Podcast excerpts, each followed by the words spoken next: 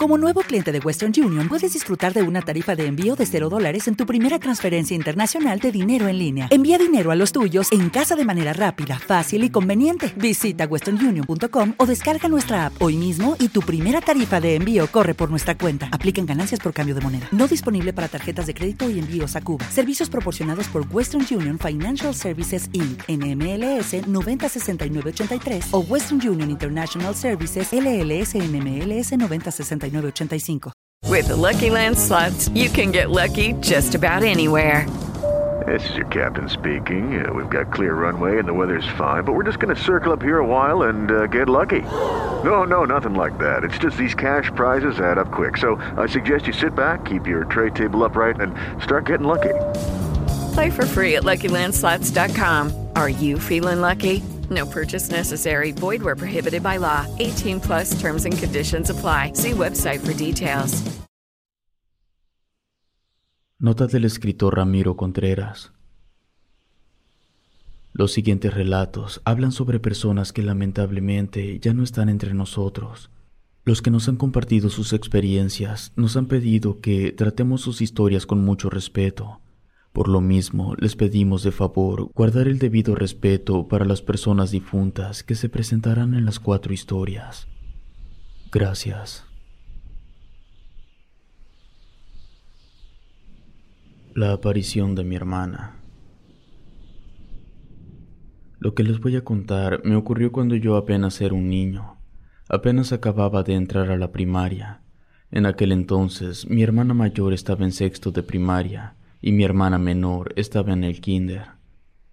En algún momento tuve una tercera hermana dos años mayor que yo, pero por caprichos del destino y para desgracia de todos nosotros, durante un accidente de auto mi hermana murió. Alguien se cruzó la luz roja e impactó nuestro auto a toda velocidad. Nos volteó y entre todo eso mi hermana terminó muriendo. Mis padres sufrieron un cambio muy feo después de esa tragedia. Cuando mis padres se enteraron que había otro bebé en camino, más aún, cuando supieron que iba a ser niña, lo tomaron como si estuvieran teniendo una segunda oportunidad, como si la vida les hubiera regresado a la hija que habían perdido. Desde que la más pequeña de mis hermanas nació, la situación en la casa no volvió a ser la misma. No quiero juzgar a mis padres, pero tuvieron muchos comportamientos que no eran los más adecuados. Para empezar, el nombre que le pusieron era parecido al de mi difunta hermana. Otra cosa es que no compraron ropa nueva para ella. Toda la ropa que usó desde recién nacida era la que habían guardado de mi hermana muerta. Yo entiendo que es normal que los hermanos reutilicen ropa, pero a la menor nunca le pusieron la ropa que había quedado de la mayor. Solo la vistieron con la ropa que había sido de la de en medio. Mi mamá no se le despegaba para nada. La trataba literalmente como si fuera una princesa. Eso la volvió una niña sumamente chiflada y muy irritante. Era imposible para mí jugar con ella, porque, por ejemplo, si estábamos jugando a correr y yo le ganaba, mi hermana lloraba y mi mamá salía a pegarme, o mínimo a regañarme. Era una completa ridiculez. Le compraban todo lo que quería, lo bueno es que mi papá tenía un buen trabajo y podían permitirse gastar en los caprichos de mi hermana. Lo peor de todo era que el resto de la familia, desde mis abuelos hasta mis tíos, también la consentían como si se tratara de la niña más perfecta del mundo. Todo eso solamente le hizo daño a mi hermana, porque cuando llegó la hora de mandarla al kinder, ella sufrió mucho Evidentemente a la maestra no le interesaba lo más mínimo las exigencias que la niña hacía a modo de berrinche, y a los otros niños tampoco les importaba. Todo lo contrario, como mi hermana lloraba, los otros niños le hacían burla. Fue hasta ese momento que mis padres y toda la familia entendieron que no podían seguir consintiendo a mi hermana. Entonces llegó el cumpleaños de mi hermana menor, ya estando en el kinder, se le hizo una fiesta, ya no con tantos excesos. Los regalos estuvieron bien, pero no exagerados.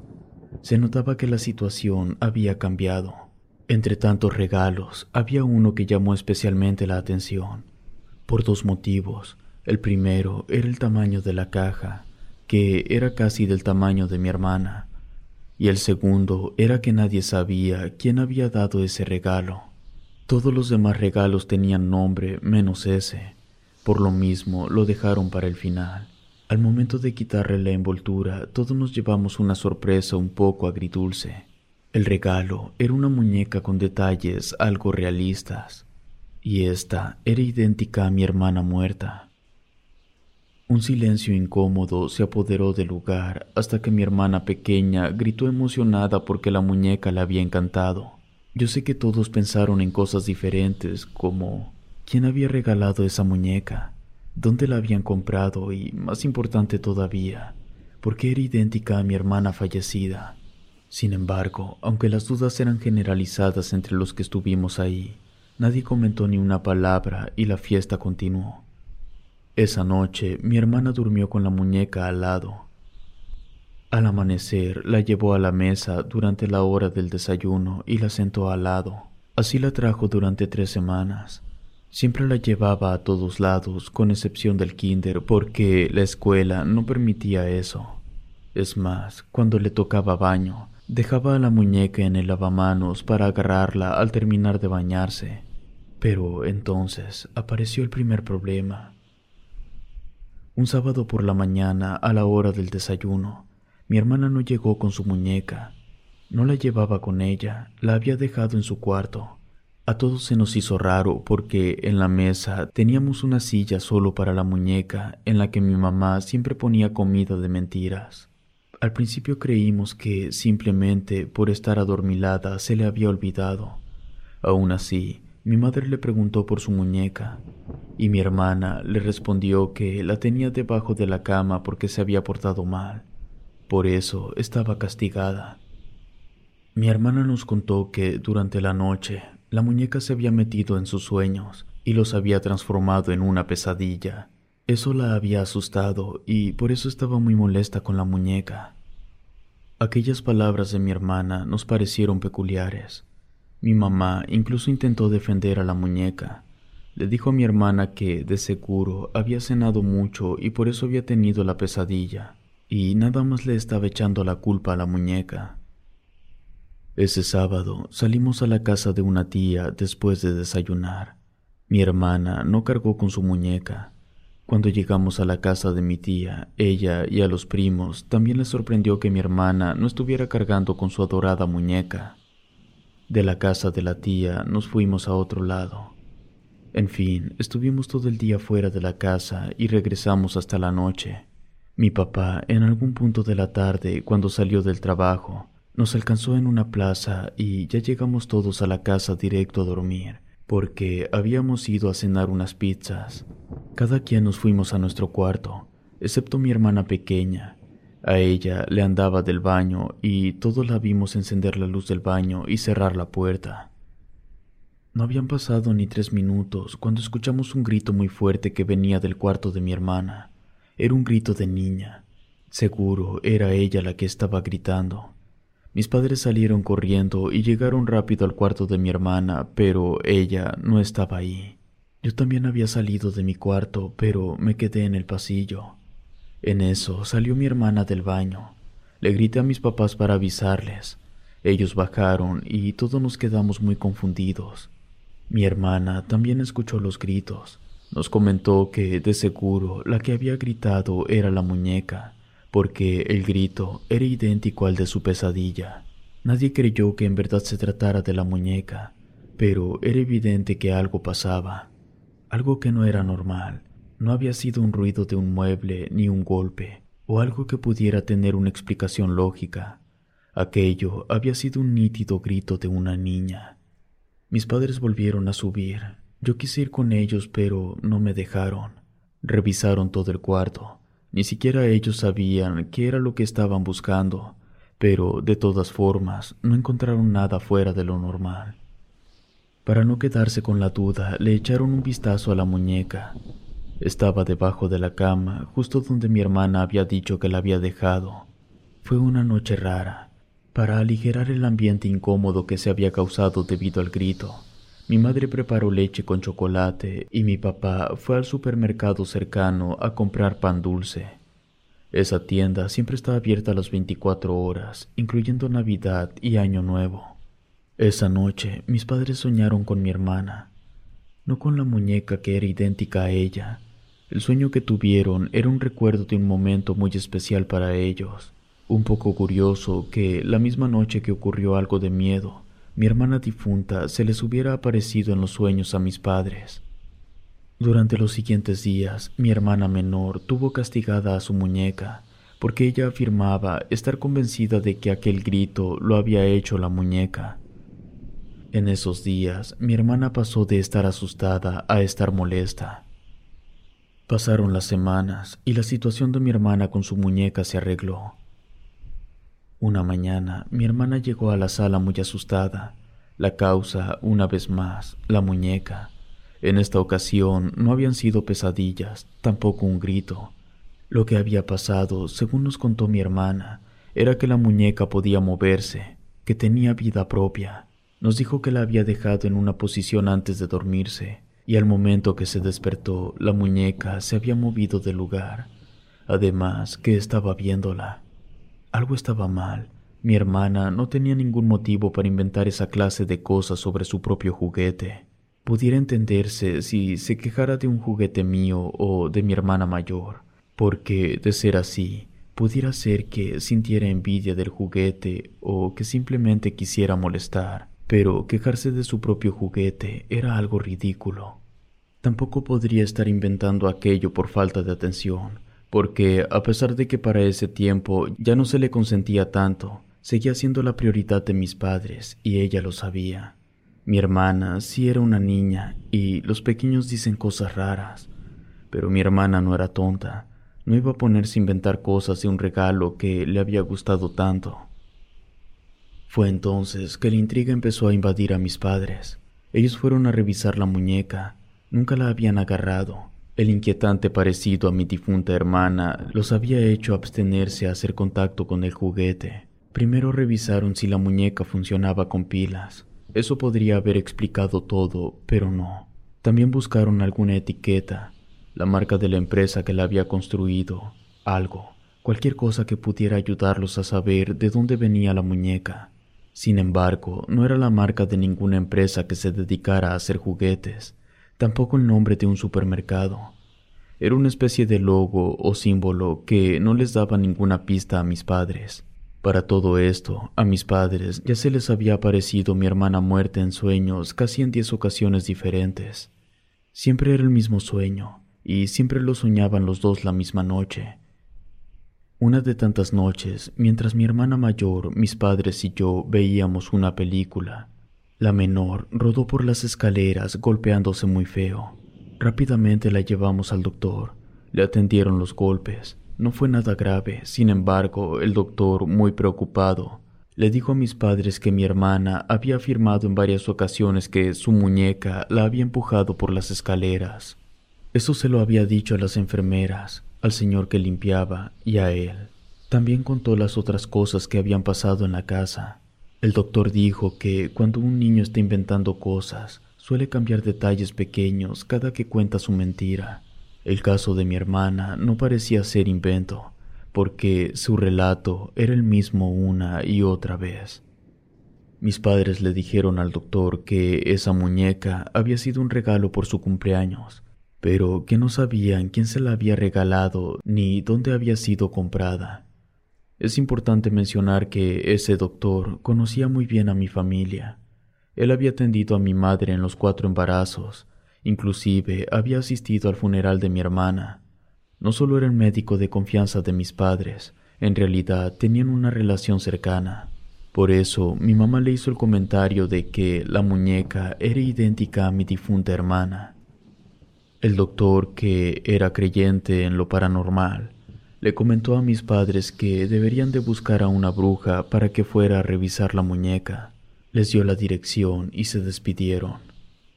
Esa misma semana, un día que mi padre regresó del trabajo, llegó junto con una señora extraña. Se veía desarreglada, con el cabello todo enmarañado, muy delgada y de vestido largo. No se veía sucia, pero sí rara. Era la bruja. Ella preguntó dónde estaba la muñeca y luego fue a verla sola. Cuando bajó, nos dijo que aquello que había estado en nuestra casa durante tanto tiempo, aunque evidentemente era una muñeca, no era una muñeca común y corriente. Dijo que una persona quería hacernos mucho daño. Había hecho un ritual y en ese ritual la muñeca había sido sometida a una consagración oscura. Según las palabras de la bruja, esto vendría a ser el equivalente a una posesión demoníaca. Pero como los objetos no tienen alma, no pueden ser poseídos, pero sí pueden ser infestados de cargas malignas. Para cuando la bruja llegó a la casa, mi padre ya le había comentado sobre la similitud entre el juguete y mi difunta hermana. Por eso, la bruja nos dijo que la persona que había realizado aquel ritual conocía muy bien a nuestra familia, que había mandado hacer la muñeca con esas características para que nos afectara más al momento de querer deshacernos de ella. Teníamos la suerte de estar aún a muy buen tiempo de quitarnos el problema de la muñeca, porque todavía no empezaban las manifestaciones fuertes. Por lo tanto, el ritual para liberarnos de la muñeca no debería ser complicado. Mis padres preguntaron si no podían simplemente tirar la muñeca a la basura. Ella respondió que si lo que querían era deshacerse del objeto como tal, sí, que con eso bastaba, pero que las cargas malignas se quedarían. Por eso era inútil tirar el juguete así nada más que la única manera que teníamos para estar completamente seguros que nos libraríamos del trabajo era realizando el ritual. En eso, mi hermana mayor preguntó si se trataba de un exorcismo, pero la bruja le respondió que no, que los exorcismos se hacían para liberar almas, que para liberar objetos, lo que se tenía que hacer era una confrontación directa con las energías, para así evitar que migraran hacia otro objeto y el ritual era precisamente eso, ir de forma frontal contra la manifestación maligna, ir de forma frontal contra la infestación maligna. Yo estaba esperando que nos dijera que ella y mis papás acordarían una fecha, a lo mejor una luna llena o en la madrugada, a eso de las tres de la mañana.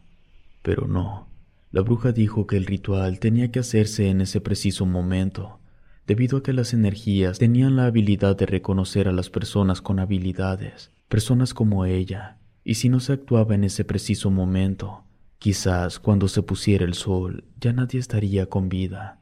Con semejante advertencia, mis padres autorizaron a la bruja que hiciera lo que fuera necesario. Hay un lapso de tiempo del que, la verdad, no les puedo hablar porque mis padres nos encerraron a mis hermanas y a mí en el baño y jamás nos han hablado de lo que sucedió durante esos minutos. Por lo que escuché estando dentro del baño, sé que la bruja realizó su ritual. Ella y mis padres estuvieron rezando. Inclusive me pareció que hubo un sacrificio de un animal, pero no estoy seguro. Después nos sacaron del baño para terminar con aquello. La bruja decía que todos teníamos que estar presentes. Nos agarramos de las manos para formar un círculo. La muñeca y mi hermana menor estaban en el centro. Como ella y el juguete habían formado un vínculo, por eso. Estando tomados de las manos, la bruja nos dio algunas indicaciones de lo que debíamos decir mientras ella decía otras cosas. Es algo muy difícil de explicar. El punto es que rezamos para finalizar todo. Al terminar, nos soltamos de las manos y en ese momento se fue la luz de la casa. La bruja nos pidió que volviéramos a tomarnos de las manos y que no nos moviéramos, que eso no era normal.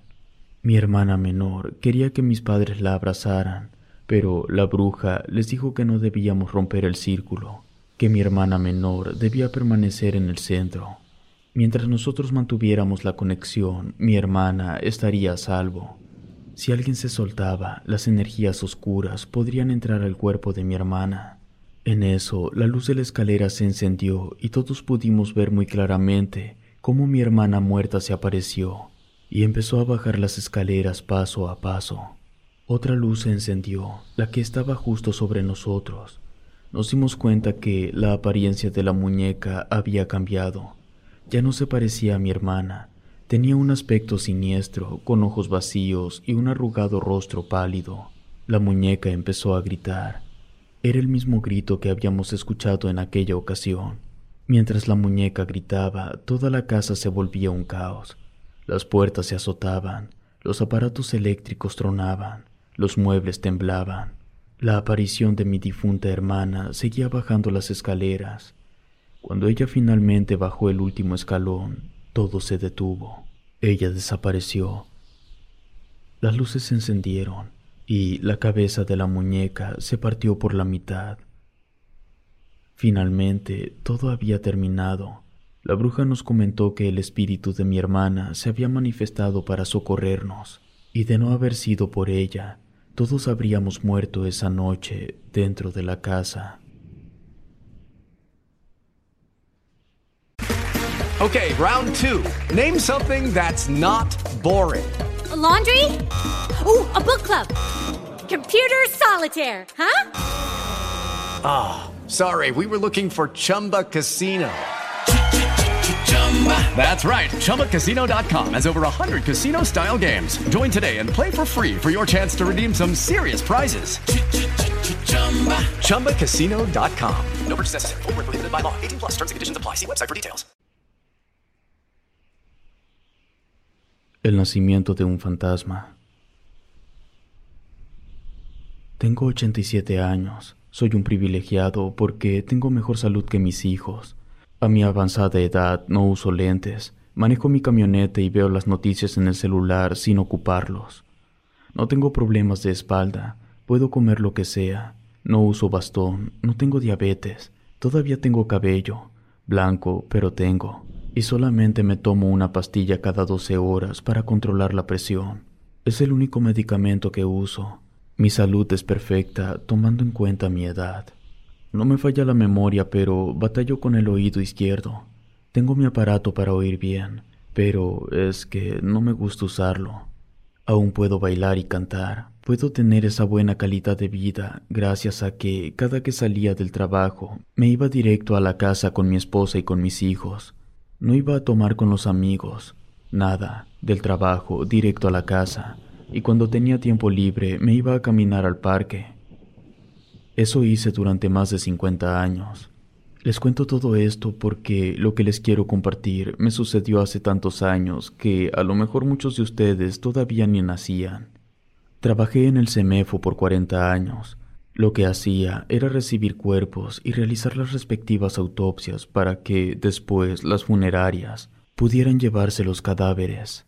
Allí la muerte no es un santo, tampoco es una esencia mística, ni un misterio espiritual. En lugares con tantos cadáveres, la muerte se vuelve una compañera de trabajo. Pudiera sonar crudo, pero en ese trabajo te tienes que acostumbrar a convivir con la muerte, a ese olor agrio de los cadáveres y al aire frío que retrasa los procesos cadavéricos. Si no te acostumbras, cambias de trabajo. Así son las cosas. Pero lo que les quiero platicar me ocurrió antes de trabajar en la CEMEFO cuando trabajaba en otra morgue. Si hay oportunidad, en otra ocasión compartiré mi experiencia en la CEMEFO, porque son tantas que fácil me aviento una hora contándoles. Mi papá era dueño de una morgue. Él comenzó trabajando en la morgue de un hospital, pero por azares del destino, fue conociendo gente de dinero. Por un motivo o por otro, esas personas se volvieron sus amigos. Entre ellos, un banquero muy importante de aquellos años, y ese banquero le hizo un préstamo para que mi padre abriera una morgue.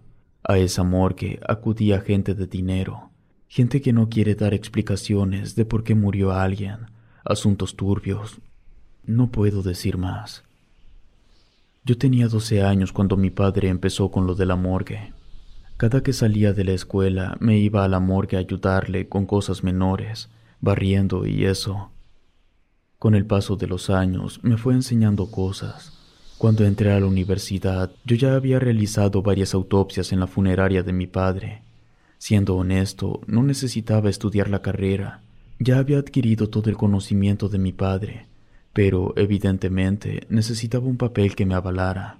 Hasta ese punto no me había tocado presenciar nada muy espectacular ni impresionante solo aquellas cosas que aparentan ser paranormal pero no lo son, como movimientos repentinos y sonidos apagados, cosas que tienen su explicación, pero que cuando apenas vas aprendiendo te asustan y más a mí que tenía 15 años la primera vez que mi padre me dejó ver cómo realizaba una autopsia. Pero, como dicen, para todo hay una primera vez. Estaba a mitad de una semana de exámenes cuando a la morgue nos llegó un cuerpo que estaba muy mal. Lo digo en serio. En todos los años que llevaba trabajando con mi padre, nunca había visto un cadáver en semejante estado. Se notaba a leguas que ya había pasado como mínimo un mes desde que la persona había fallecido. El cuerpo lo recibimos de parte del dueño de una mueblería muy importante. No puedo dar muchos detalles, pero los dejo que saquen sus propias conclusiones. Era una persona femenina. No era una niña, pero tampoco era una muchacha. Estaba en esa transición de la pubertad. Aún portaba su uniforme escolar y, por la expresión de su rostro, era evidente que había sufrido mucho antes de morir, además de que las causas de la muerte fueron horribles. Mi papá estaba ocupado con otras cosas, por lo tanto yo me iba a encargar de la necropsia. Lo primero que se debe hacer antes de iniciar el procedimiento es desvestir el cadáver para poder trabajar. Ahí comenzaron los problemas porque el cuerpo de la fémina tenía una rigidez increíble. Además, la posición en la que había quedado después de fallecer hacía imposible extraer la ropa. Intenté forzar el cuerpo para ir quitando las prendas, pero era imposible. No había forma. Ya había pasado demasiado tiempo. Siempre existe la opción de rasgar la ropa, pero mi padre decía que eso era una falta de respeto hacia los difuntos y por eso nosotros jamás recurríamos a ese método. Después de intentar y fallar durante 20 minutos, fui a hablarle a mi padre. Tras escucharme, bajó para enseñarme una técnica que me ayudaría con situaciones como esa. Estando delante del cadáver, mi padre me explicó que existen muchas maneras en las que nacen los fantasmas. Entre tantas, había dos formas que nosotros, al manejar una morgue, podíamos presenciarlas. La primera era cuando una persona no sabe que ha muerto, ya sea porque murió estando dormido o inconsciente, porque tuvo una muerte repentina como atropellados o aplastados, y también aquellos que saben que algo les pasó pero creen que sobrevivieron, como los choques de auto o los que se caen de lugares altos. Esos eran unos, los otros eran los que sí sabían que estaban muertos pero se negaban a aceptarlo ya fuera porque tuvieron muertes violentas, como gente que sufrió raptos y ultrajes, pero que la muerte les hubiera llegado antes de que pudieran hacer algo que querían, como disculparse con un familiar o volver a ver a alguna persona. Esas eran las dos formas de nacimiento de fantasmas que nosotros podríamos llegar a presenciar. El caso de la muchacha, según la infinita experiencia de mi padre, era que ella sabía que estaba muerta porque evidentemente le habían hecho cosas terribles y debido a eso no aceptaba su muerte porque no consideraba justa la forma en la que había terminado su vida. Mi padre me explicó que en casos como ese, los cadáveres hacen lo posible para no ser trabajados, retrasan la labor lo más que puedan, porque no quieren que llegue el momento en que los metan a una caja, y la manera en la que había que actuar en situaciones así era que teníamos que hacerle entender al difunto que aquello que le sucedió es irreversible, que ya no hay nada que se pueda hacer, y lo que va a ocurrir ocurrirá sin importar lo mucho que se oponga. La cátedra que me estaba dando mi padre estaba muy interesante, pero yo no tenía idea de cómo se supone que le íbamos a explicar eso a un muerto. Mi papá se acercó al cuerpo de la muchacha y le habló. Aquí ya estás a salvo. Nadie te va a hacer daño. Lo único que nosotros queremos es que te vuelvas a reunir con tu familia, pero para eso debes dejarnos trabajar. Mientras más pronto terminemos de hacer lo nuestro, más pronto volverás a ver a tu familia. Al mismo tiempo que mi padre le hablaba al cadáver, le estaba frotando las partes del cuerpo que tenía más entrincadas. Yo me quedé estupefacto al mirar que, con cada palabra que mi padre decía, la parte del cuerpo que estaba frotando iba perdiendo rigidez. Cuando mi padre terminó de hablarle, que fueron diez segundos, el cadáver de la muchacha ya estaba en una posición normal, boca arriba, hasta le cambió el semblante. Se los juro que no lo podía creer. Ya que el problema quedó solucionado, mi padre volvió a sus asuntos y yo pude terminar la necropsia. Esa noche, durante la cena, le pregunté a mi papá qué eran los fantasmas, pero le pedí que me respondiera desde su experiencia profesional, científica. Me dijo que un fantasma nace cuando, por situaciones como la de la muchacha, un cadáver empezaba a producir una especie de materia especial que posteriormente se desprendía del cuerpo. Esa materia salía a través de los poros y de los distintos orificios del cuerpo, que podía confundirse con el sudor. Me aclaró que no se trataba ni del espíritu ni del alma, que era otra cosa que no tenía nombre, o al menos él no lo conocía, por eso le llamaba material especial. Ese material era muy frío, por eso cuando en la morgue había un fantasma se podía sentir cómo la temperatura había bajado drásticamente. Así nacían los fantasmas, dada la naturaleza del material que estaban hechos los fantasmas. Por eso, la consistencia de los fantasmas solía ser bastante tenue, transparente y de densidad casi inexistente. Yo tenía más preguntas, pero nuestra plática y la cena se interrumpieron porque llamaron a la puerta. Nos habían llevado otro cadáver. Se trataba del hijo de un concesionario. Según lo que nos dijeron, el muchacho iba en camino a ver a su novia, había detenido su auto en una esquina para comprar flores. Al parecer, habían intentado asaltarlo. Él puso resistencia y, con tal de quitarle el vehículo, lo habían ahorcado hasta matarlo. Recibimos el cuerpo y lo llevamos a la morgue. Eran muy raras las ocasiones en las que teníamos más de un cuerpo a la vez, porque, como dije antes, la morgue de mi padre no era para cualquier persona solo para aquellos que podían permitirse pagar una importante cantidad de dinero a cambio de una total discreción. Yo me había quedado con hambre. Mi padre me dijo que subiera a terminar de cenar rápido, que mientras tanto él prepararía el cuerpo, ya que terminara mi cena, bajara a hacer la necropsia. Comí deprisa, me acabé mi agua de frutas de un trago y bajé. Mi padre ya estaba terminando. Mi padre se fue a dormir y yo me quedé realizando el trabajo. Primero me puse la vestimenta apropiada, cubrebocas, cofia, guantes, bata de manga larga y mandil de hule. Saqué las herramientas del gabinete y las coloqué sobre una mesa pequeña que siempre tenemos al lado de la plancha. Revisé que la bomba tuviera suficiente líquido para poder rellenar el cuerpo. Tal vez muchos no lo sepan, pero para que un cadáver mantenga una apariencia presentable al momento del funeral, es necesario rellenarlo con un líquido que simula ser sangre. Ese líquido, en su mayoría, es agua con colorante. Evidentemente tiene otros químicos, pero no estoy aquí para dar una clase de medicina. Ya que me aseguré de tener todas las herramientas en la mesa y después de verificar que la bomba tuviera por lo menos dos litros de líquido, Comencé con el drenado de los fluidos. Para eso hay que hacer un pequeño orificio cerca del ombligo y se introduce un aparato que va a extraer primero la sangre, después la orina y por último la materia fecal, para así posteriormente poder abrir el cuerpo. Apenas había tomado la herramienta con la que iba a proceder a hacer el corte en la cabeza para desprender el cuero cabelludo del cráneo cuando el cadáver abrió los ojos. Eso me sacó un pequeño susto, no por el hecho de en sí de que se hubieran abierto los ojos, eso ya me había pasado con otros cadáveres. Lo que me asustó fue que los abrió justo cuando el filo de la herramienta había hecho contacto con su cabeza. Con mucho cuidado tomé los párpados y los moví para que los ojos volvieran a estar cerrados.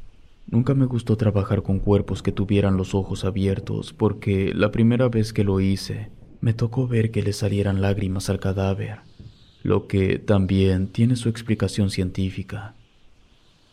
Sacudí mi cabeza para volver a concentrarme.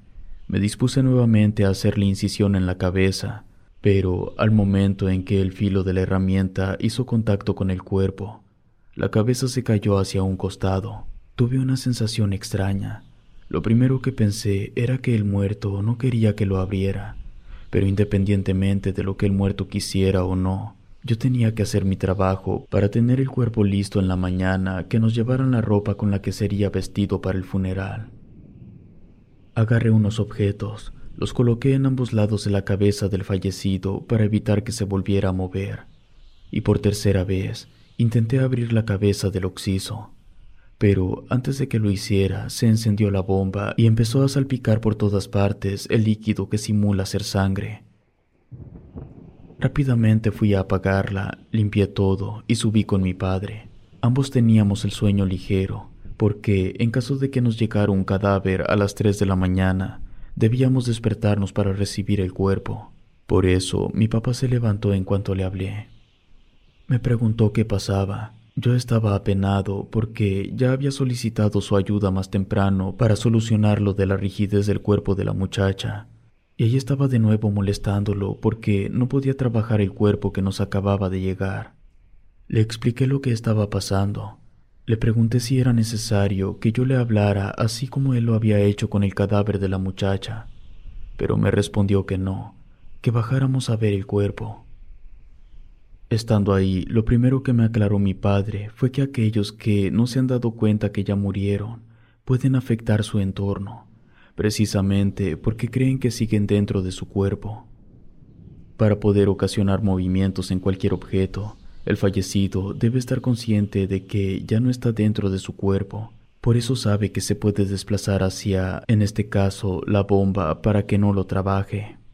Me explicó que para solucionar esa situación necesitábamos que la novia fuera a ver el cuerpo, porque el muchacho se había quedado con la intención de verla cuando lo mataron. Mi padre se comunicó con el concesionario y, de la forma más sensible que pudo, le explicó la situación que estábamos teniendo con el cuerpo de su hijo. También le dijo que necesitábamos que la novia fuera a ver el cuerpo para que pudiese despedirse. Después de la llamada, volvimos a la cocina. Nos preparamos un buen café y estuvimos esperando una hora hasta que llegó el papá del fallecido junto con la novia. Antes de que ella pasara a ver el cuerpo, mi padre le explicó que el muchacho ya sabía que estaba muerto. Por lo tanto, sí podía llorarle, porque él estaba consciente de su propio fallecimiento, que aprovechara para despedirse porque eso era lo que el muchacho necesitaba para poder descansar en paz. Nunca antes yo había visto que una persona entrara a visitar un cadáver, porque a la morgue de mi padre eran los familiares los que llevaban el cuerpo por lo tanto, ya no había necesidad de que alguien fuera a identificarlo. Yo pensaba que nosotros nos quedaríamos afuera junto con el padre, pero no. Mi papá y yo entramos con la muchacha y ahí nos quedamos mientras ella lloraba y se lamentaba por la muerte del joven. Ha sido lo más triste y lo más desgarrador que he tenido que presenciar alguna vez. Estuvo hablándole al cuerpo por varios minutos. Cuando pudo calmarse un poco, mi padre le preguntó si ellos habían tenido planes de casarse. La muchacha, entre sollozos, le respondió que sí y le mostró el anillo. Le hizo otras preguntas sobre la relación que tenían, sobre sus sentimientos y eso. Mientras le hacía las preguntas, caminó hacia un cajón que siempre tenía cerrado con llave. Lo abrió y de ahí sacó un pañuelo blanco, muy blanco, parecía nuevo. Mi papá, con un semblante sombrío que nunca le había visto, le dijo que si quería podía reunirse con el muchacho, que lo único que tenía que hacer era limpiarle la frente. Cuando le dijo eso, le extendió la mano enseñándole el pañuelo blanco. A mí se me erizó la piel solo de escuchar la tremenda barbaridad que mi padre acababa de decir. Ni siquiera me importaba si era cierto o no. Esas eran palabras mayores. La muchacha se limpió un poco las lágrimas y le preguntó a mi padre de qué estaba hablando. Él le respondió que cuando una persona fallece puede ser que tenga miedo, y cuando es así no se quieren ir solos, y aunque quieran no pueden, no mientras sientan ese miedo, porque para trascender deben estar en completa paz. Pero para que ellos estén en paz, la persona amada también debía estarlo. Luego le hizo una pregunta. ¿Usted cree que va a poder estar en paz? Ella no respondió. Mi padre le hizo una seña y los dos caminamos hacia la salida. Cuando estábamos en la puerta, mi padre le dijo otra cosa. Le dan unas horas para despedirse. Si lo hace, después deje el pañuelo al lado. It is Ryan here, and I have a question for you. What do you do when you win? Like, are you a fist pumper? A woohooer, a hand clapper, a high fiver. I kind of like the high five, but if you want to hone in on those winning moves, check out Chumba Casino. At ChumbaCasino.com, choose from hundreds of social casino style games for your chance to redeem serious cash prizes. There are new game releases weekly, plus free daily bonuses. So don't wait. Start having the most fun ever at ChumbaCasino.com. No purchase necessary. VGW. Void were prohibited by law. See terms and conditions. 18 plus. Judy was boring. Hello. Then Judy discovered ChumbaCasino.com. It's my little escape. Now Judy's the life of the party. Oh, baby, Mama's bringing home the bacon. Whoa, take it easy, Judy. The Chumba life is for everybody. So go to ChumbaCasino.com and play over 100 casino style games. Join today and play for free for your chance to redeem some serious prizes. ChumbaCasino.com. No purchase necessary. Void were prohibited by law. 18 plus terms and conditions apply. See website for details. Mi padre me hizo una seña y los dos caminamos hacia la salida. Salimos y aprovechamos para hablar con el padre unos momentos. Ya había llevado la ropa para vestir a su hijo para el funeral. Los tres fuimos al vehículo del señor para agarrar la ropa. En eso nos alcanzó la muchacha, le dio las gracias a mi padre y se fue junto con el señor. Volvimos al interior. Mi padre se fue a dormir y yo pude realizar la necropsia con absoluta normalidad. Al terminar, vestí al difunto. Temprano por la mañana llegaron los de la mueblería para entregarnos la ropa de la muchacha que nos habían llevado. La vestimos y después mi padre y yo subimos a almorzar. Antes del mediodía ya habíamos entregado los dos cuerpos. A las nueve de la noche de ese mismo día llamaron a la puerta. Era el papá del muchacho. Venía acompañado con una señora. Yo pensé que habían tenido algún detalle con el cuerpo o algo por el estilo, pero no. Traían el cuerpo de la muchacha.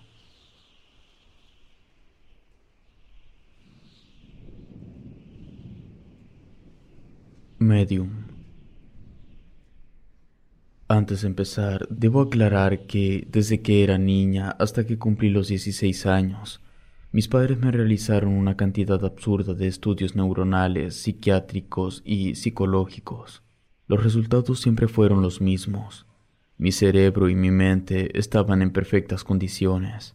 No padezco esquizofrenia ni ningún otro tipo de padecimiento. Mi nombre es Martina. Desde que tengo uso de razón he tenido la, no sé si llamarlo capacidad, habilidad o don. Lo que pasa es que tengo una facilidad para hablar con los muertos. Me gustaría hacer hincapié en que tengo la facilidad de hablar con los muertos porque todos podemos hacerlo porque todas las personas emanamos de la misma fuente de vida. Por lo tanto, cada uno de nosotros posee las mismas aptitudes. Sin embargo, existen personas que tienen facilidades para algo en concreto y personas que tienen facilidades para otra cosa.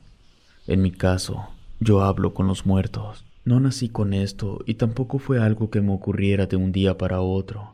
Lo primero fue que yo podía ver una especie de energía, una luz tenue de diferentes colores que rodeaba a las personas. Podía percibir esa luz en toda la gente, no solo en mi familia.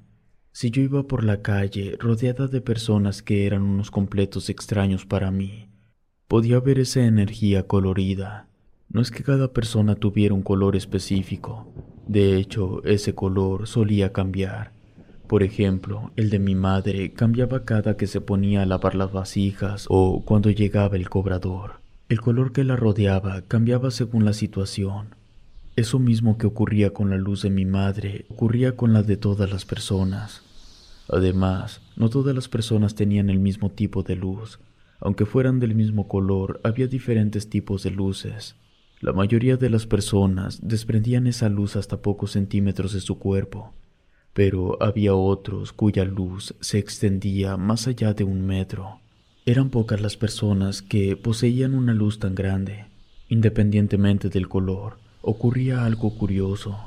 Cuando esas personas pasaban cerca de otras con una luz pequeña, la luz pequeña se volvía del color de la luz grande. Y eso tenía un impacto en la persona, porque cuando la luz que le rodeaba cambiaba de color, yo podía notar que las expresiones de su cara cambiaban, a veces para bien y otras para mal. La luz que yo veía que rodeaba a la gente no era de una gama ilimitada de colores. Solo podía ver pocos colores.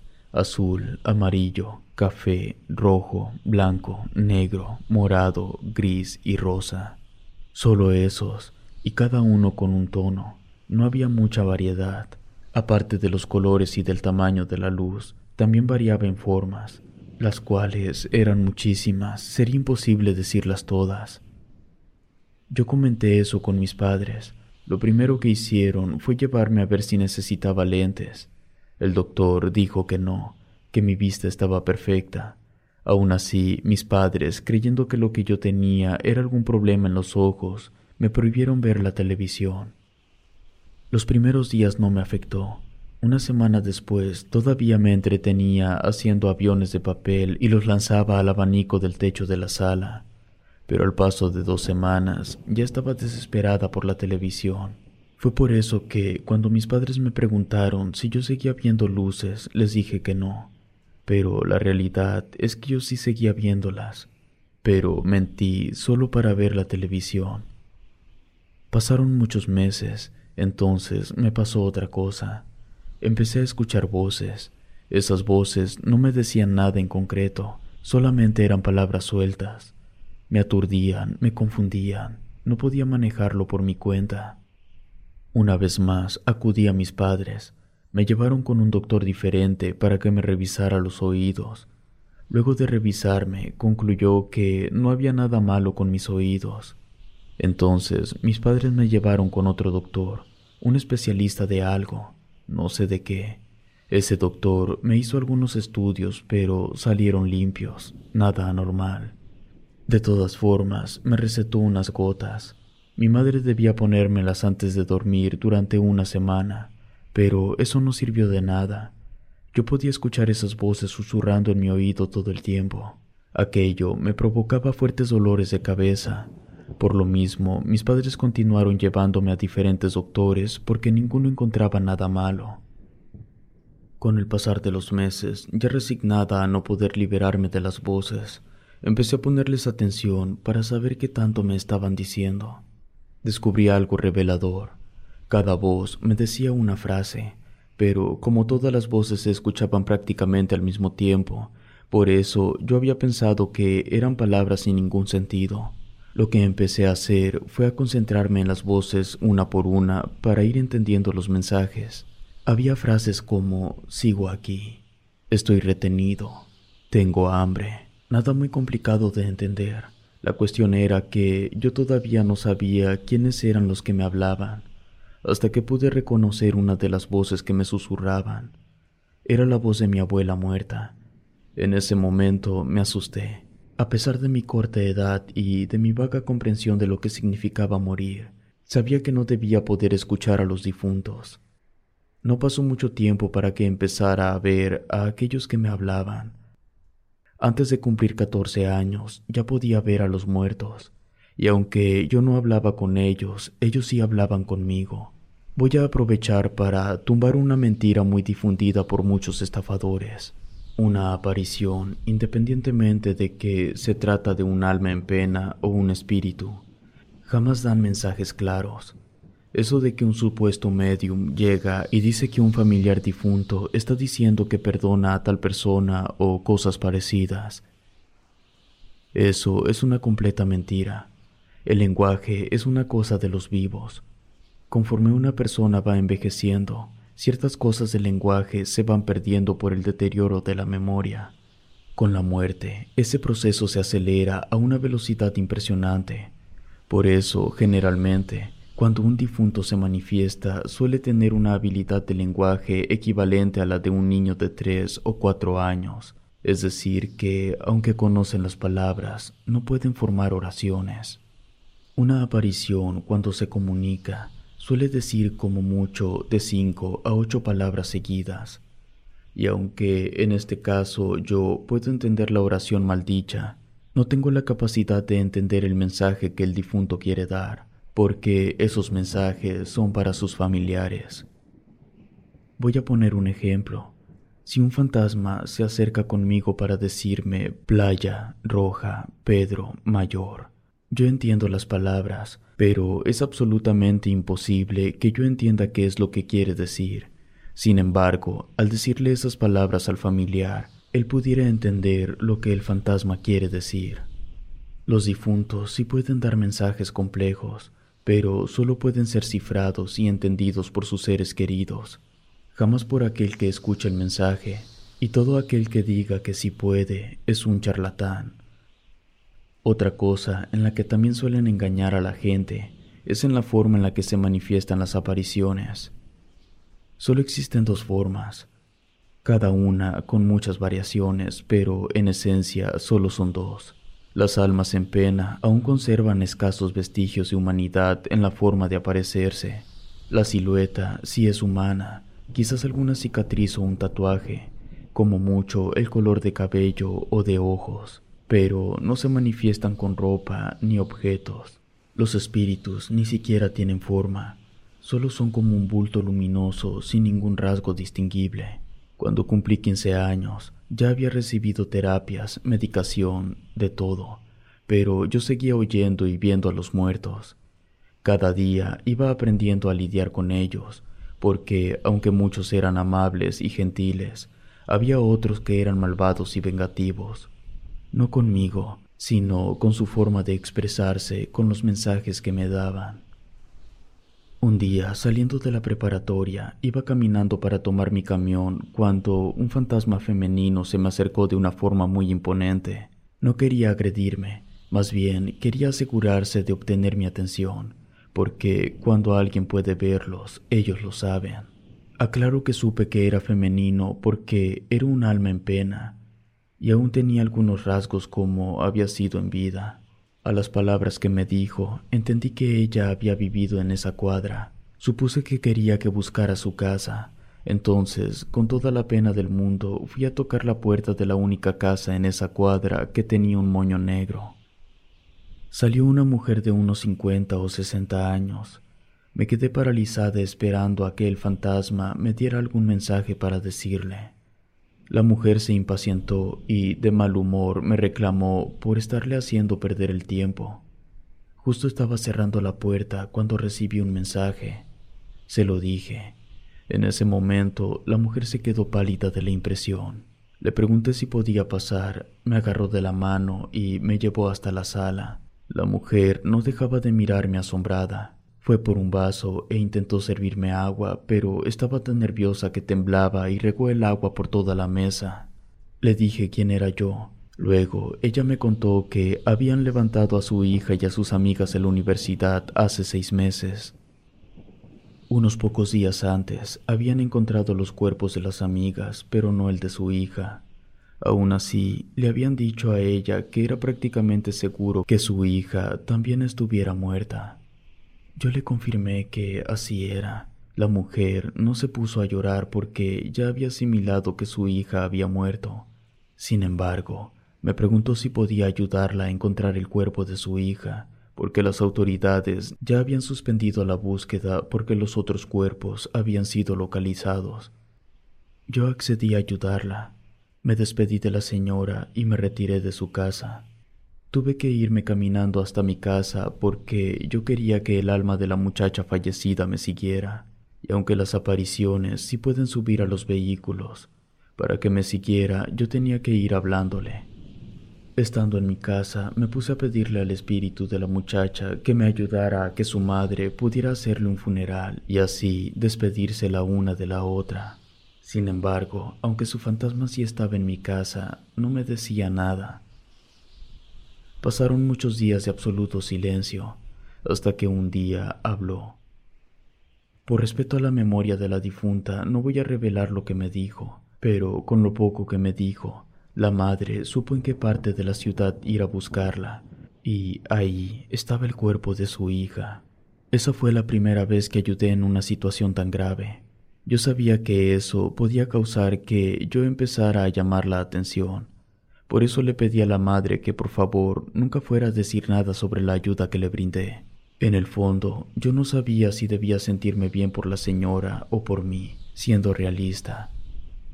Sin mi ayuda, aquella señora jamás hubiera encontrado a su hija. pero la habilidad que yo tenía no la había desarrollado por mi cuenta. Un poder superior me la había otorgado, por lo tanto, cualquier cosa que yo consiguiera con el don no era debido a mi mérito. Así que, aunque yo podía ayudar a las personas, en realidad no era yo quien brindaba la ayuda, sino mi don. Es confuso, lo sé, pero el simple hecho de ver a los muertos ya es algo difícil de explicar.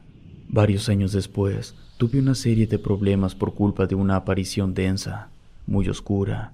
Me susurraba cosas terribles. No intentaba darme ningún mensaje, solo le gustaba atormentarme con sus horribles palabras.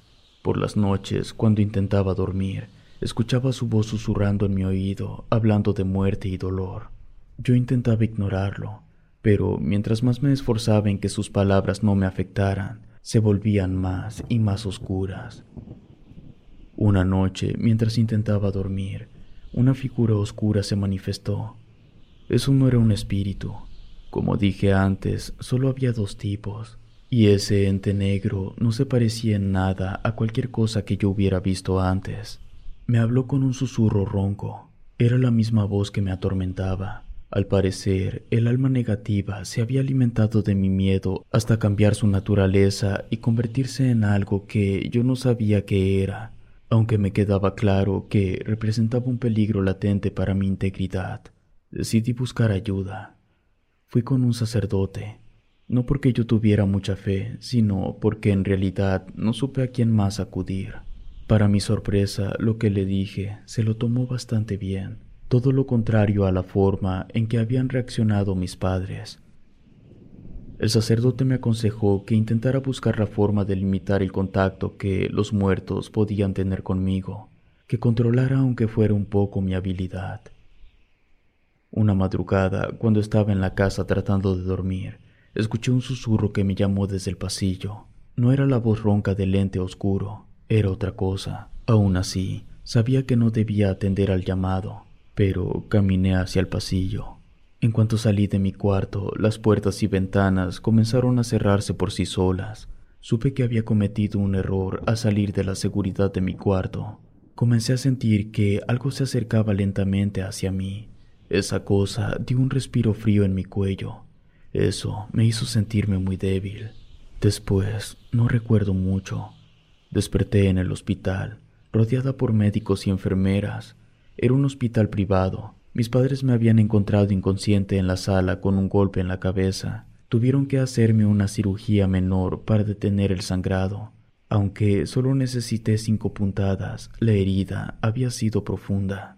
Estar en ese hospital fue una de las experiencias más terribles que he tenido en mi vida. Ese lugar estaba plagado de espíritus.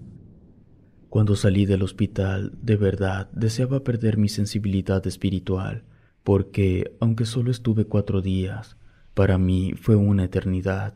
No podía ni siquiera dormir por estar oyendo tantas voces todo el tiempo. Tuve que tomarme unas vacaciones, por así decirlo. Elegí ignorar a todas las apariciones sin importar que necesitaran mucho de mi ayuda. Me mantuve al margen casi por dos meses. También lo hice en parte por seguir la sugerencia del sacerdote sobre eso de limitar mi contacto con los muertos. Me funcionó. Después de estarlos ignorando por un mes, las apariciones se fueron alejando. No disminuyeron, pero en lugar de tenerlos tocándome la espalda, empezaron a darme espacio. El ente oscuro dejó de molestarme y pude tomar el control de la situación. Actualmente tengo 40 años y ayudo de vez en cuando a algún difunto que lo necesite, pero no estoy interesada a elevar esto a gran escala porque me atrae muchos problemas.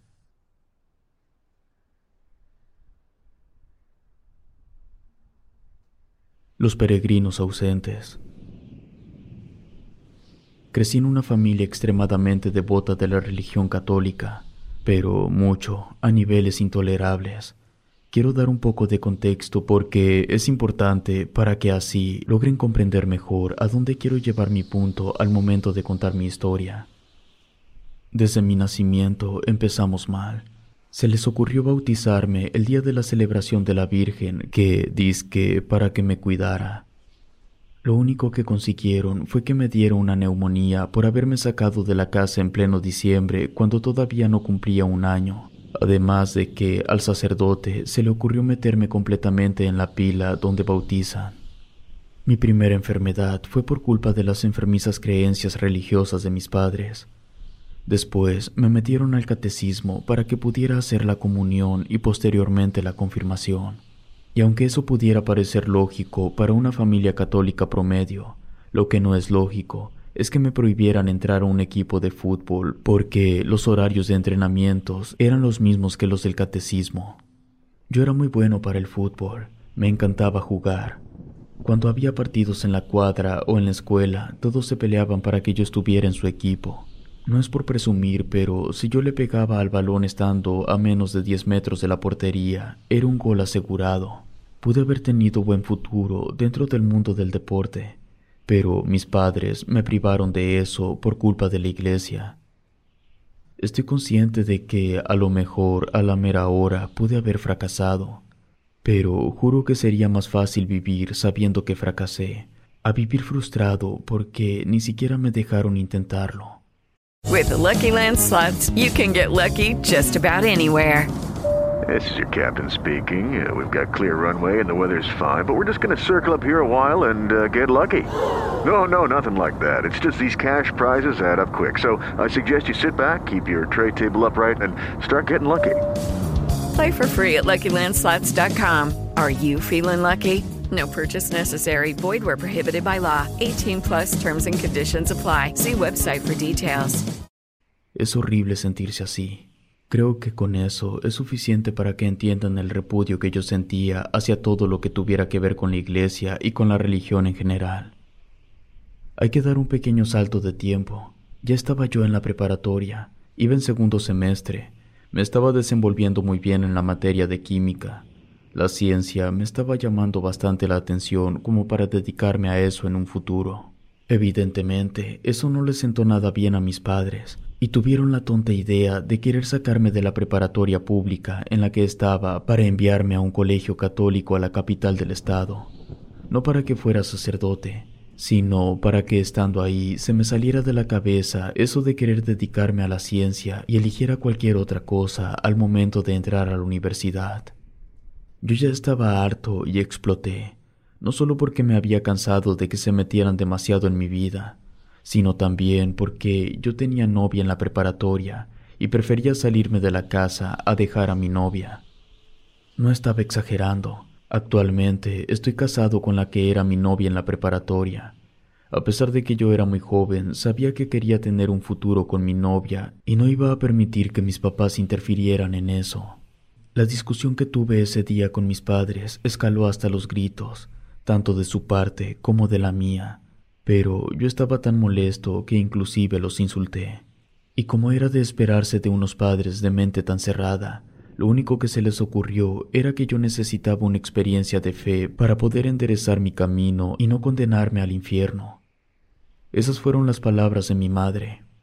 Organizaron un viaje a León, Guanajuato, y de ahí nos iríamos caminando hasta San Juan de los Lagos en Jalisco. Viajamos a León durante la última semana del mes de enero. El plan era llegar hasta allá y estar ahí para las fiestas del Día de la Candelaria. Para quien no lo sepa, la distancia entre León, Guanajuato y San Juan de los Lagos es de 80 kilómetros. Ese es tres veces el tamaño promedio de una ciudad. El viaje lo iniciamos en la tarde, nos movimos de la central de autobuses en la que habíamos llegado hasta la salida que lleva de León hacia Lagos de Moreno. Jamás había caminado semejante distancia. Mi cabeza no podía calcular cuánto tiempo nos iba a tomar recorrer esa distancia. Mis papás me dijeron que llegaríamos a la catedral donde estaba exhibida la imagen de la Virgen antes del mediodía. Pero si nos deteníamos mucho o si llevábamos un paso muy lento, Podríamos llegar en la tarde o hasta en la noche. No más de escuchar eso me cansé. Además, hasta ese momento se me ocurrió preguntar qué íbamos a comer en todo ese tiempo. No llevábamos nada, ni una botella de agua. Lo que me respondieron fue que no me preocupara por nada, que todo eso estaba resuelto, que antes de que yo naciera ellos habían hecho la peregrinación tres veces y ya sabían cómo estaba todo Los primeros kilómetros iba protestando, pero después de ir quejándome durante una hora me resigné y acepté que lo único que podía hacer era caminar en silencio. Por supuesto que no éramos los únicos que íbamos caminando. Aparte de nosotros, había cientos, tal vez miles de personas caminando. Algunos iban al frente, otros atrás. Había mucha gente y entre toda esa gente, en un grupo de personas que caminaba cerca de nosotros, iba una muchacha. En un momento empezamos a platicar, pero fue una plática normal. Después regresé con mis papás y, sin venir a cuento, me platicaron una historia. Mis padres dijeron que muchos años atrás, aproximadamente 60, durante una peregrinación, un hombre y una mujer se habían conocido por el camino. Se gustaron y durante la madrugada se separaron del grupo para pasar un tiempo a solas. Más adelante, cuando el encargado de llevar a las personas hizo el pase de lista, se dio cuenta que faltaban dos. El grupo se detuvo unos minutos para ver si simplemente se habían retrasado, pero nadie los alcanzó. Cuando el encargado regresó para buscar a las dos personas que faltaban, en un lugar apartado del camino encontró muchas piedras amontonadas, y sobre esas piedras estaban un par de objetos, un collar que la mujer llevaba y el reloj que él traía puesto. Lo que mis padres me dijeron fue que cuando alguien está haciendo la peregrinación, debe ir enfocado en lo que es en llegar a la catedral para visitar a la Virgen, que durante la peregrinación no se debían cometer acciones pecaminosas porque la Virgen se enojaba y convertía en piedra a los pecadores. Pasaron las horas, cayó la noche y nos detuvimos en un pequeño pueblo que se llamaba Las Cruces. Ahí había personas que estaban regalando comida y agua a todo el que quisiera. También había gente vendiendo comida, refrescos y eso. Yo sí compré porque siempre fui de comer bastante, y después de caminar seis horas seguidas, las tripas me estaban reclamando. Mientras comía, observaba a la gente y pude percatarme de varias cosas. En efecto, tal como sucedía en la historia que me habían contado mis padres, algunas personas estaban haciendo un conteo del grupo con el que iban. Con eso me quedó claro que mis papás sí habían realizado antes la peregrinación. También vi que en uno de los grupos realizaron el conteo más de una vez, como si faltara alguien. Pero lo más extraño fue que había personas dispersas por el lugar que no iban con nadie. Casi todos iban en grupos grandes, como la gente que estaba pasando lista, o pequeños, como nosotros, que éramos tres. Pero nadie estaba solo. Las personas platicaban entre ellos, había un ambiente de fraternidad. Cuando mis papás vieron que la gente se empezaba a ir, nosotros también continuamos caminando. Ya no me quise acercar a la muchacha con la que había platicado antes. No soy bueno calculando el tiempo, por eso igual y me equivoco, pero a mí se me figuró que había pasado como una hora y media cuando mis padres me pidieron que no me separara de ellos, que estábamos en un tramo muy peligroso que era una línea recta de dos kilómetros y medio, y que mientras más nos fuéramos acercando a las vías del tren se volvía más peligroso. Me advirtieron que por ningún motivo debía acercarme a las orillas del camino. Yo les pregunté el por qué. Quería saber si había ladrones o algo. Dudaron en responderme. Sentí que no me querían decir. Volví a preguntarles. Una señora que se veía un poco grande escuchó mi insistencia se nos acercó y les comentó a mis papás que era importante que me dijeran todo, que el saber qué sucedía me mantendría a salvo. Luego la señora se fue. Haciendo caso de la amable sugerencia de la señora, mis padres me explicaron que la Virgen extendía su manto sobre todos los peregrinos para ayudarlos a llegar con bien.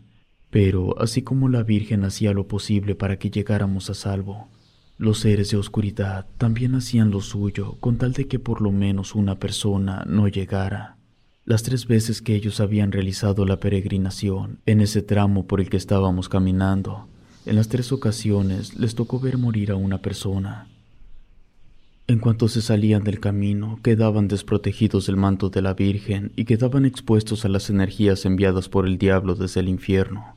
Además, por alguna razón que ellos no entendían, el ambiente se iba sintiendo cada vez más pesado conforme se acortaba la distancia con las vías del tren. Me dijeron que para que estuviéramos a salvo, lo mejor y lo único que podíamos hacer era rezar. Escuchar eso me hizo cuestionarme muchas cosas. Para empezar, se supone que mis padres me habían llevado a esa peregrinación para que yo tuviera una experiencia de fe lo suficientemente importante como para apegarme más a Dios y esas cosas. Pero al parecer ahí solo pasaban cosas malas. La Virgen convertía a la gente en piedra y los demonios mataban a los que se salían del camino. Eso no es una buena experiencia para contar, todo lo contrario, es aterrador. Precisamente venía pensando en eso cuando escuché algo de ajetreo algunos metros atrás de nosotros. Sin despegarme mucho de mis padres, me quedé un poco atrás para voltear y saber qué era lo que estaba pasando. Había unas personas aluzando con una linterna hacia la tierra. Una señora muy angustiada abrazaba a un niño. Algo serio había pasado, pero como solo eran los de un grupo de gente que iban juntos, las demás personas pasaban al lado de ellos y los ignoraban. De forma discreta me quité mi reloj y lo lancé para atrás tratando de que no se golpeara mucho. Esperé unos momentos y le dije a mis padres que se me había caído el reloj. Ellos voltearon y les señalé hacia dónde estaba. No se veía, pero yo sabía hacia dónde lo había lanzado. Les dije que siguieran caminando, que iría rápido por el reloj, que si estaba muy cerca de la orilla del camino ni siquiera intentaría agarrarlo, que lo dejaría ahí tirado. Me dieron permiso. Fui a levantar el reloj. Volté a ver a mis padres que no me estuvieran mirando. Luego fui a acercarme un poco hacia donde estaba el grupo de gente. Yo solo quería escuchar para saber qué estaba pasando. Resulta que al niño que tenía abrazado la señora se le había caído un juguete, una pelota, y el objeto había rodado hasta salirse del camino. Como el terreno estaba un poco inclinado, la pelota se había alejado una distancia considerable. Para evitar que el niño se pusiera a llorar o que se fuera corriendo detrás del juguete, el señor salió del camino para buscar el objeto, pero cuando apenas se había alejado unos cuantos metros del camino, su esposa pudo ver que una sombra lo jaló y lo perdió de vista. Eso me puso nervioso y regresé corriendo con mis padres. Con el pasar de los metros me fui dando cuenta que los alrededores se veían cada vez más oscuros. No tenía ningún sentido. Ya era muy de noche. Hace muchas horas que el sol se había ocultado. La oscuridad de la noche no se puede volver más oscura a menos que esté nublado. Pero no era el caso. Las estrellas eran perfectamente visibles, pero aún así, aunque el brillo de las estrellas seguía siendo el mismo, tanto el camino por el que íbamos como los alrededores yo los percibía más oscuros. No me despegué de mis padres ni medio milímetro hasta que pasamos las vías del tren. Les juro que cruzando ese tramo la noche se veía más clara. Después pasamos cerca de un aeropuerto. Cruzamos creo que dos carreteras y un paso a desnivel. Y seguimos caminando hasta llegar a un poblado que, si no mal recuerdo, se llama La Mesa. Ahí tomamos un pequeño descanso. Los encargados de los diversos grupos de peregrinos se empezaron a reunir. Con el pasar de los minutos, el lugar se iba llenando cada vez más. Noté que la gente no se estaba yendo.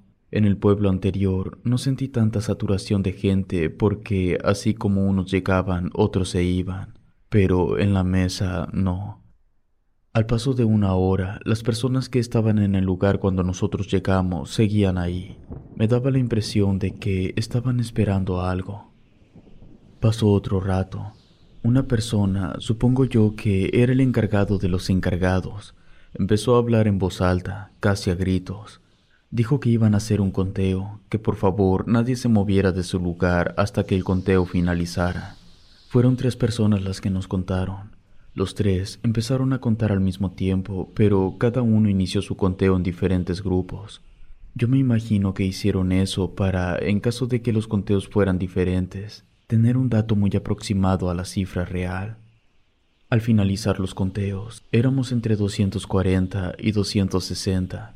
Por errores de las personas que contaron, a unos se les pasó de contar a alguien, y a otros habrán contado al doble de personas. Nos explicaron que el motivo de realizar el conteo en conjunto porque desde que el grupo rojo, vamos a decir, había iniciado el viaje hasta que el grupo azul había llegado a la mesa, ya habían ocurrido cosas. El grupo rojo eran los peregrinos que habían llegado ahí al lugar en el que estábamos, no los primeros de todos en total, porque ya había grupos que más temprano habían pasado por ahí, pero eran los primeros de los que estábamos en ese momento. El grupo azul eran los peregrinos que acababan de reunirse ahí con nosotros. Una señora de la tercera edad había fallecido de un infarto. También habían muerto tres personas porque al momento de atravesar una de las carreteras, un auto no se detuvo y les pasó por encima. Varios niños se habían perdido y sus familias se habían detenido para buscarlos, y un hombre también se había extraviado. Nos pidieron encarecidamente que todos nos mantuviéramos cerca uno de los otros, que nadie se alejara de la multitud que todos caminaran como mínimo en grupos de tres, que nadie se adelantara ni se atrasara, que si algo pasaba gritaran para que el resto se enterara. Hicieron un comentario sobre que ya había suficientes almas en pena vagando por esos rumbos como para sumarle más, que entendían que si Dios decidía que alguien debía morir, no había que hacer nada al respecto pero no por eso actuaríamos de forma despreocupada ni correríamos riesgos innecesarios. Después, todos los que estábamos ahí continuamos con la caminata. Cuando había pasado una hora o un poco más de que habíamos reanudado el andar, pasó una persona haciendo un conteo. Iba contando de adelante hacia atrás. A los pocos minutos pasó contando otra vez, pero iba de atrás hacia adelante. Estaban tratando de evitar que se perdieran más personas en el camino, pero aunque no se había perdido nadie, sí había cambiado algo. Resulta que ahora, en lugar de ser entre 240 y 260, éramos más de 300 personas. Nos enteramos porque la misma persona que había hecho los últimos conteos pasó entre la gente preguntando si alguien había visto a más personas unirse al conjunto. Algunas personas le respondían que no y algunas otras simplemente lo ignoraban, como si no lo hubieran visto ni escuchado. Noté a mis padres muy callados. Yo les pregunté qué creían ellos que había pasado en el conteo, pero no me respondieron. Yo les dije que a lo mejor un grupo que venía atrás no había parado a descansar en la mesa y por eso nos había alcanzado. Unos muchachos que venían atrás apuraron un poco el paso para alcanzarme y me dijeron que eso no era lo que había pasado, que ese aumento de personas se debía a los peregrinos ausentes. Mi cara dejó en claro que yo no tenía ni idea de qué me estaban hablando. Los muchachos me preguntaron si era la primera vez que yo realizaba la peregrinación. Les respondí que sí, que mis padres ya lo habían hecho varias veces, pero era la primera vez que yo los acompañaba. Luego me preguntaron si mis papás no me habían dicho nada sobre los peregrinos ausentes, porque si ellos ya habían hecho la caminata deberían estar enterados. En eso volteé a ver a mis padres. Ellos estaban nerviosos. Dijeron que se adelantarían un poco en lo que yo terminaba de platicar con los jóvenes. Ya que mis padres se alejaron, le pedí a los muchachos que me explicaran qué era eso de los peregrinos ausentes. La plática que tuvimos fue extensa, pero lo resumiré un poco. La peregrinación que se realiza en San Juan de los Lagos está cargada con mucha energía que se produce con la afluencia de distintas emociones de toda la gente que hace el recorrido. Hay mucha fe, hay esperanza, súplicas, gente desahuciada que va a suplicar un poco más de vida, gente que va a cumplir una manda después de que se le concediera el milagro que había solicitado. Y por supuesto, la mayor carga energética la producía el manto que la Virgen colocaba sobre todos los feligreses. Pero, tal cual me lo habían dicho mis padres varios kilómetros atrás, las energías infernales también tienen acto de presencia, y aunque su poder es muy inferior comparado con el de la Virgen, el simple hecho que estén ahí, con las intenciones que llevan, generan una esfera de energía única en el mundo. Todo eso ocasiona que cuando una persona muere durante el trayecto, sin importar la causa de muerte, su alma queda atrapada en la peregrinación, no es que quede condenada simplemente por las energías tan fuertes que acompañan a los feligreses. Sus almas están destinadas a seguirse apareciendo cada vez que los fieles comienzan su camino hacia la iglesia de la Virgen de San Juan de los Lagos. Si te gustó este video, suscríbete activando la campanita de notificación y así no te pierdas lo mejor de Rede. Gracias por escucharnos. Relatos escritos y adaptados por Ramiro Contreras.